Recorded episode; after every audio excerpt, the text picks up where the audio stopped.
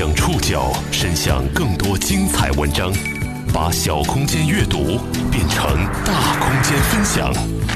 报刊选读，把小空间阅读变成大空间分享。欢迎各位收听今天的报刊选读，我是宋宇。今天为大家选读的文章综合了《新京报》《南方都市报》《新华社》《人民日报》《中国之声》的内容，将和大家一起了解最近疯传的几张画像。十一月初，随着两名被拐儿童被广州增城警方寻回，梅姨案再次引发全民关注。在人贩子、拐卖等关键词的刺激下，一股全民找梅姨的风潮再度席卷。实际上，从今年九月开始，全国多地都有网友称找到了梅姨，但最后都证实是虚假消息。梅姨真的存在吗？她又在哪儿？为什么如今科技这么发达，梅姨还是这么难找？这个人贩子到底什么时候能落网？报刊选读，今天和您一起了解人贩子梅姨还能逍遥多久？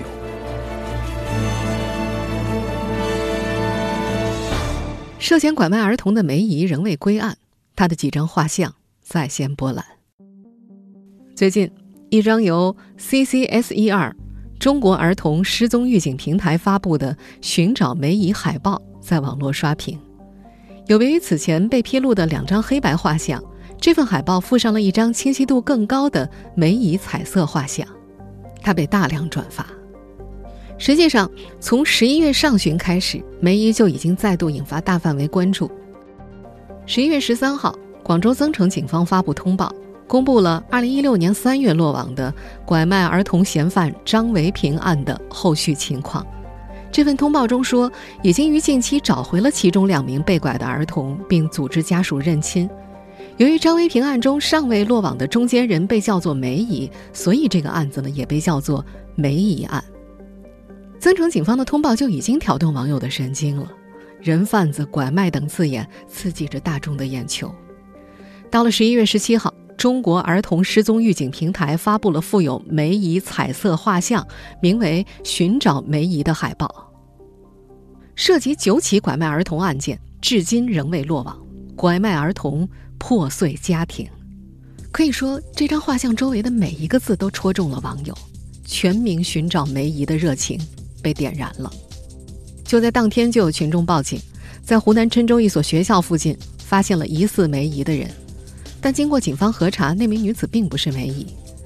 短短几天之内，全国多地都有网友称找到了梅姨，但最后都被证实是传言。这并没有影响大家寻找梅姨的热情，转发还在继续。十一月十八号上午。公安部儿童失踪信息紧急发布平台官方微博发布消息称，网上流传的广东增城被拐九名儿童案件嫌疑人梅姨的第二张画像，并非官方公布消息。梅姨是否存在，长相如何，暂无其他证据印证。广东省公安厅未邀请专家对梅姨二次画像。官微消息中还提到，公布梅姨彩色画像的 CCSER 不是公安机关官方权威平台。被网友接力转发的梅姨画像从何而来？被官方否认的 Cesar 是一家怎样的机构？这个神秘的梅姨又到底是何许人也？她是否真的存在？报刊选读继续播出：人贩子梅姨还能逍遥多久？我们先来回答倒数第二个问题：梅姨到底是何许人也？梅姨只是一个绰号，她的真实姓名至今不详。而梅姨这个名字浮出水面，和《报刊选读》在今年十一月八号讲述的“十五年漫漫寻子路”的主人公申军良有一定的关联。在那期节目当中，我们也说了，二零零五年一月四号，河南周口人申军良刚满周岁的儿子申聪在广州增城一间出租屋被抢。二零一六年三月。五名涉申聪被拐案的犯罪嫌疑人陆续落网。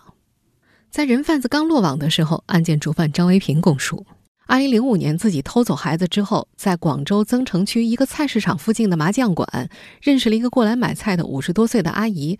她说把申聪卖给了他。根据张维平的说法，寻子心切的申军良把附近所有人家都找遍了，也没有找到那个买菜的阿姨。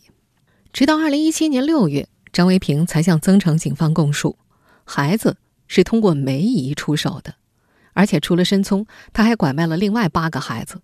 这是广州增城警方第一次听到梅姨这个名字。根据张维平对警方的描述，梅姨当年五十岁左右。二零零三年到二零零五年间，长期居住在增城客运站附近的成丰村鸡公山街，平时以做红娘为生。每次张维平拐到孩子，就和梅姨在增城汽车站附近的斜坡见面。梅姨还曾带他在附近的快餐店里吃过快餐。二零一七年，张维平涉嫌拐卖案一审庭审的时候，回忆了和梅姨相识的过程。他说：“一九九九年七月，自己曾经因为拐卖儿童罪被东莞市人民法院判处有期徒刑六年。那次获刑是因为他在九八年帮一个性工作者卖掉了孩子。女人告诉他，孩子是老乡生的，不想要了。买家给了他们九千多块，张维平分到了五百块。二零零三年减刑出狱后，他去了广州市增城区石滩镇，租住在石滩旧车站附近的一间临时房里。”白天没事做，他就到港贝村路口的小店里坐着买东西吃。店里有两个七八十岁的老人，听说他曾因为拐卖小孩坐过牢，就给他介绍了一个专门收购小孩的阿姨。张维平说，就相当于中介一样，因为那个阿姨的名字中间有个梅字，大家都称呼她为梅姨。警方曾按照张维平的供述去寻找那两位老人，但是因为已经过去了十几年。其中一位已经去世了，另一位也因为年纪太大，无法回忆当年的事儿，并没能追踪到梅姨的信息。刚和梅姨合作的时候，张维平十分谨慎。偷孩子前，他告诉梅姨，自己和女朋友生了个孩子，因为家中还有妻儿，这个一岁左右的男孩无法带回家抚养，他希望梅姨介绍一个人家收养孩子，收养者只需要付一笔抚养费。张维平还交代，那是他第一次亲手偷走别人的孩子。那对收养孩子的夫妇给了他一万两千块，他给了梅姨一千块钱，当做介绍费。再后来，张维平发现梅姨并不关心孩子的来历，对方承诺只要有孩子他就收，而孩子卖到什么地方，梅姨从不和张维平提起。在二零零三年到二零零五年短短两年间，每隔数月。张维平就偷个孩子，经梅姨之手卖掉。每次下手之前，他会事先和梅姨联系好，梅姨找好买家，谈好价格，转告张维平。张维平得手之后，双方约定地点交易。二零一八年十二月，法院对张维平、周荣平等人涉嫌拐卖儿童案一审宣判，张维平、周荣平被判死刑，目前尚未行刑。梅姨最初的信息都是由张维平供述而来，申军良相信梅姨真实存在。这位已经找了十五年儿子的中年男人的理由是，张维平已经主动交代了另外八起拐卖案件，交易的时间地点也说的不含糊。他相信梅姨这个人不会是假的，但是张维平对梅姨的了解极其有限，仅根据这些信息，警方并未能找到梅姨。案件主犯张维平的交代牵出了关键人物梅姨，但有限的信息并未让警方找到梅姨。很快，警方根据张维平的供述找到了曾与梅姨同居过的张老汉。后来一时传播的第一版梅姨画像，正是根据两人供述而来。报刊选读继续播出：人贩子梅姨还能逍遥多久？在狱中，张维平还交代说，他猜测。梅姨的家应该在韶关新丰县，因为有一次，梅姨接了个电话，说家里出了点事儿，要回去处理一下，之后就去了韶关新丰。张维平还记得，梅姨曾经带他到河源市紫金县水墩镇黄沙村的一户人家，那里住着个老汉和一个十七八岁的女孩。张维平在他家待了一会儿就走了，但梅姨没走，他判断老汉和梅姨是男女朋友关系。张维平还知道，他可能不是梅姨的唯一货源。他回忆，在2005年左右，梅姨告诉他，他的贵州老乡一个叫阿华的人也通过梅姨卖掉了一个小孩。张维平和梅姨的最后一次联络是在2006年初，当时电视里多次报道东莞警方打拐行动，张维平想金盆洗手，他换掉了手机卡，主动切断了和梅姨的联系。根据张维平的供述，警方找到了老汉张强。张老汉今年六十多岁，曾经和梅姨断断续续同居过两三年。根据他和张维平的描述，二零一七年六月，增城警方初步勾勒出梅姨的特征及活动范围，并公布了一幅素描画像。这也是这个十一月网上流传的三幅梅姨画像当中的第一张。在这第一幅画像中，梅姨留着短发，偏瘦。眼睛不大，单眼皮，颧骨突出，大鼻孔、大嘴。根据警方公开的信息显示，他会说粤语和客家话，曾长期在增城、紫荆、韶关新丰等地活动。寻找儿子的申军良从张维平一审庭审当中得到了这些信息。二零一七年十一月二号开庭当天，他就去了黄沙村。刚进村的时候，申军良拿着梅姨的画像打听，但村里人都不理他。他在村里贴满寻人启事，见人就塞一张传单，声称找到人就给钱。断断续续找了将近三个月，才有个老汉悄悄问他，能给多少钱？申军良说，找到梅姨至少给五万，如果找到孩子可以给十万。在老汉的帮助下，申军良找到了张强。申军良去过张强家好几次，张强告诉申军良，他确实认识梅姨。多年前通过亲戚介绍认识的，处过朋友。梅姨说自己名叫潘冬梅，但后来警方并未查询到符合条件的潘冬梅。除此之外，老汉对他也不是很了解，他也没去过梅姨家，更没见过他的家人。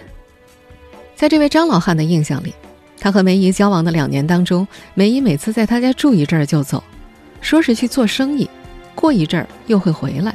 而且从来不让人看他的身份证。那时候张强并不知道梅姨说的生意是拐卖儿童。张老汉还告诉申军良，梅姨说自己是广州人。张维平也说过，他记得老汉和梅姨用两种不同的方言交流。申军良曾拿着增城警方公布的第一张梅姨画像给张老汉看，但老汉推说自己已经忘了梅姨的样子。申军良想请他帮忙联系梅姨，老汉也拒绝了。二零一七年年底到二零一八年年初，申军良在黄沙村待了三四个月，每天都在村里转，和村民混熟了，才有村民告诉他，梅姨的画像和他本人不太像。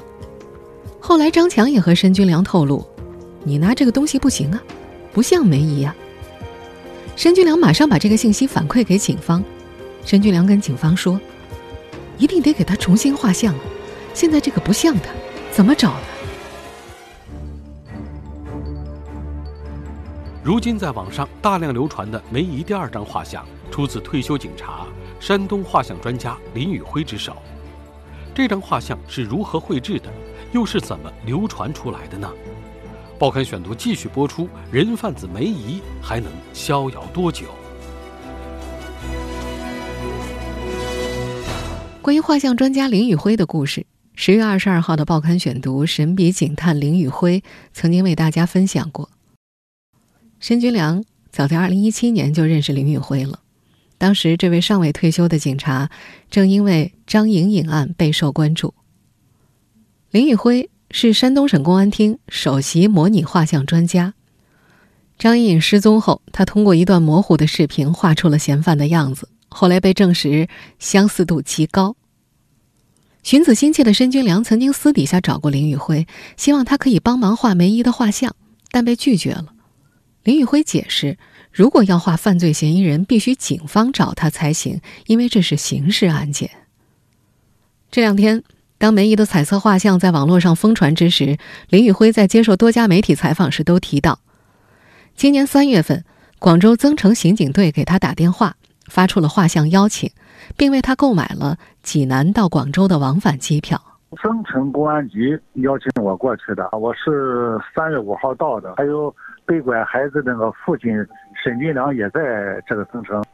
林宇辉表示，自己一般画像看有没有条件，所谓条件就是有没有照片、视频或者证人能不能够描述清楚。增城警方告诉他，梅姨比较神秘，从不照相，没有照片。三月六号，林宇辉跟随增城刑警来到紫金县黄沙村，见到了张老汉和他的女儿。啊，我是那个第二天，公安局带着我去了紫金县，到了这个与梅姨同居的那个老汉，啊，六十二三岁吧，见到了他和老汉的女儿，他们两个都对梅姨都比较了解，因为梅姨在他家里住了有两年多的时间。林宇辉记得，画像之前，他首先询问了梅姨的体貌特征。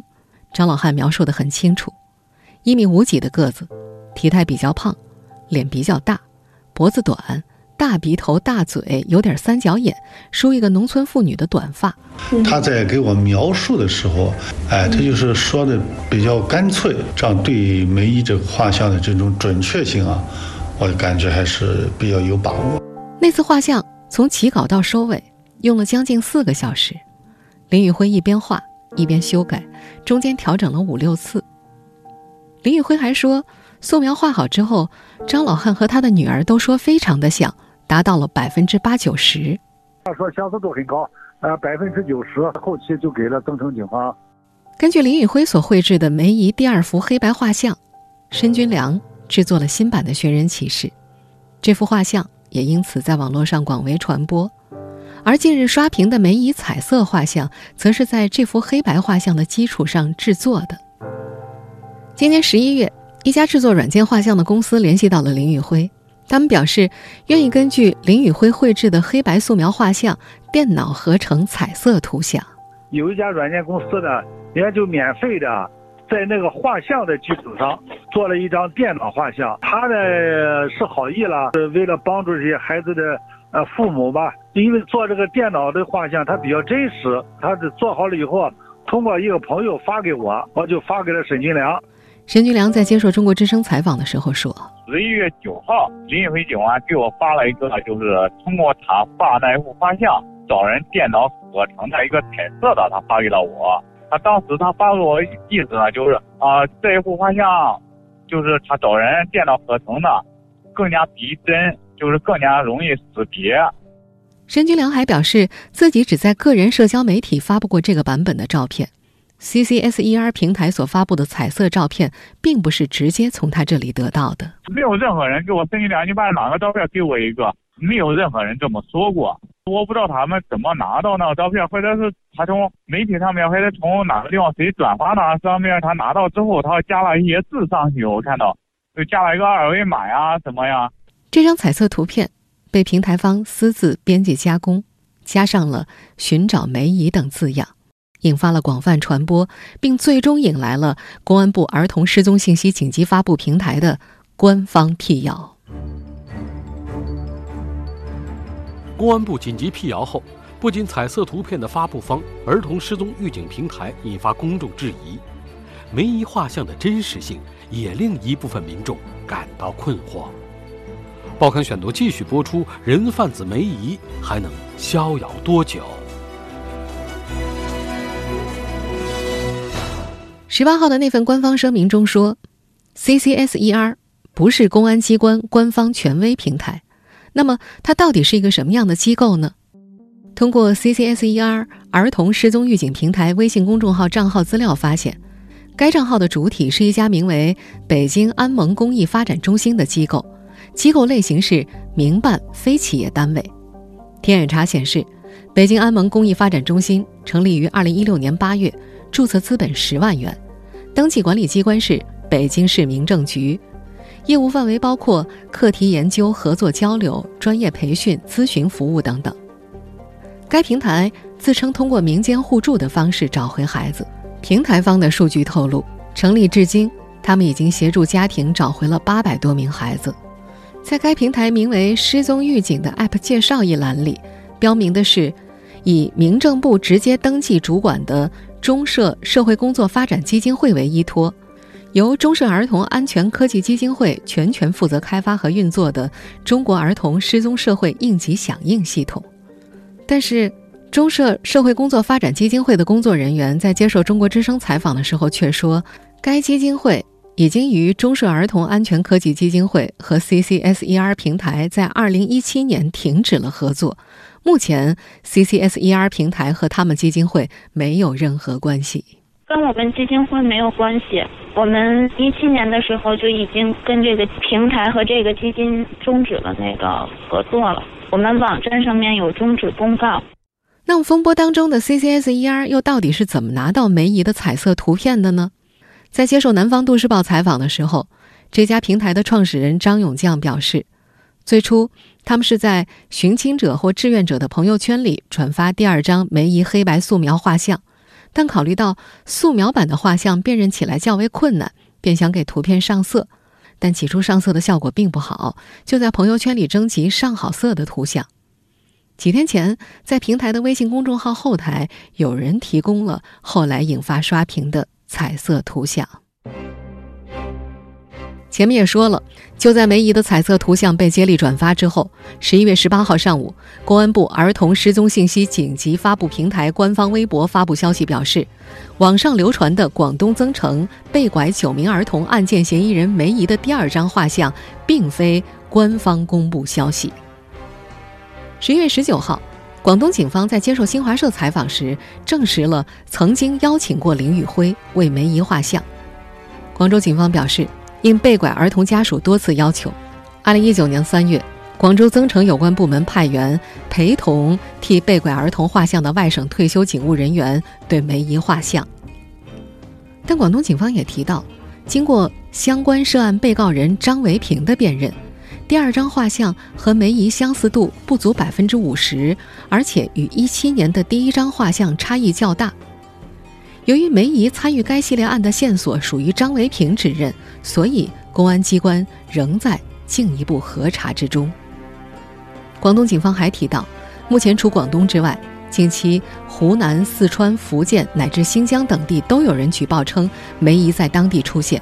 经过复核，均不符合案犯描述的梅姨的身高、年龄、语言等综合特征。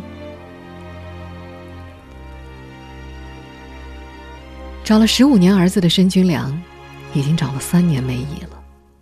他坚信，只有找到梅姨，才能找回自己的儿子申聪，才能找回其他另外六个孩子。公安部辟谣通报发布后的这两天。申军良的电话从早响到晚，问的都是梅姨和画像的事儿。在接受中国之声采访的时候，他强调，CCSER 平台所发布的增加各种文字描述和二维码的版本，是公安部通报中所称的谣言所在。但他丢孩子的事儿确有其事，而梅姨确有其人。对于我们来说，我们是受害者，弄的。现在我是开始给我留言，甚至有些人就说：“孙军良，你不要拿别人善良的心怎么样？”就好像。甚至我孩子有没有被别人出这个事儿，还有这有没有这个梅姨，感觉到我就好像这弄这梅姨有没有这个人，就是我我编造出来一样。现在弄这个事情，我是这么说，我听到他们这么留言这么说，心这样我感觉太不公平了，心很痛啊！我梅姨画像的准确性，还需要权威部门去核实确认。尤其是在官方辟谣之后，人们更加需要一张权威的。梅姨画像，但无论如何，就像申军良所说的那样，人贩子梅姨是真实存在的，这点毋庸置疑。也许有人会问：既然梅姨真实存在，涉嫌犯下重罪的她，为什么这么多年仍然没被抓获呢？其中因素很多，一方面，限于当时的条件，警方掌握的有用信息太少了。另一方面，除了作案，人贩子在很多时候和普通人几乎是没有区别的，更不能排除个别人贩子久经历练，养成了一套反侦查的本领，这也加大了警方的打击难度。但不论怎么样，我们就假设一个最坏的结果：即使梅姨悄悄结束了其罪恶的一生，她也一定会留下痕迹的。而在广大公众得到梅姨的确切下落之前，寻找梅姨的行动不能停止，这既是对破碎家庭的抚慰，也是对社会正义的彰显。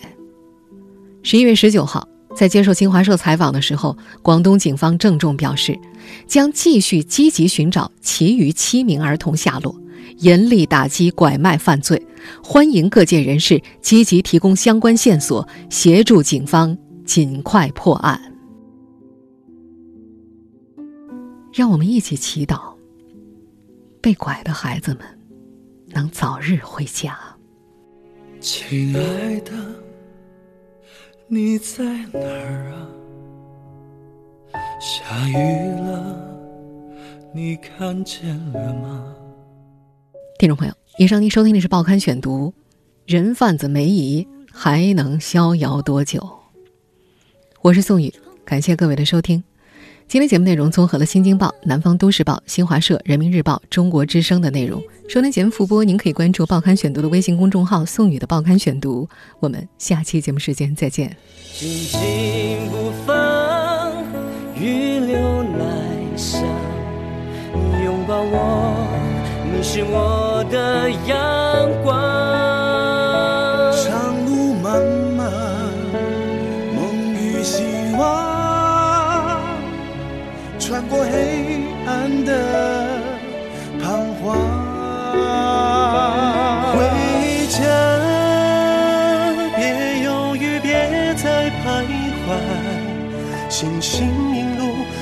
等你归来。回家，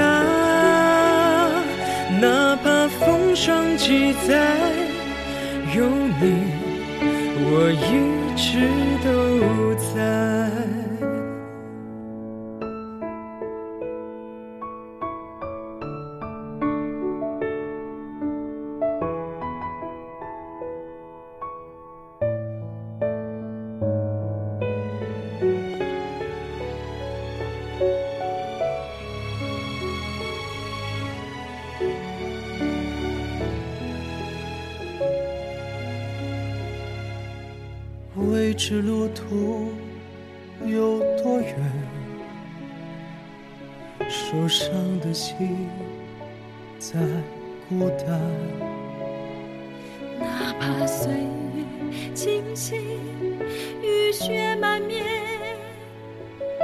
哪怕这山川霜寒。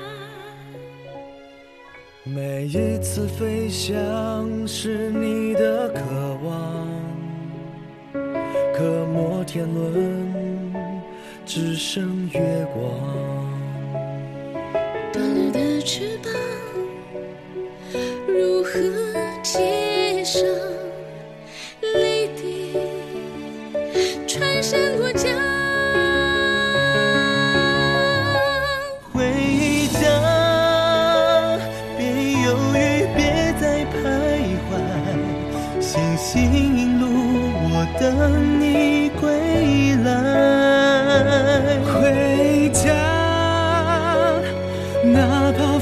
风霜几载，有你，我一直都在。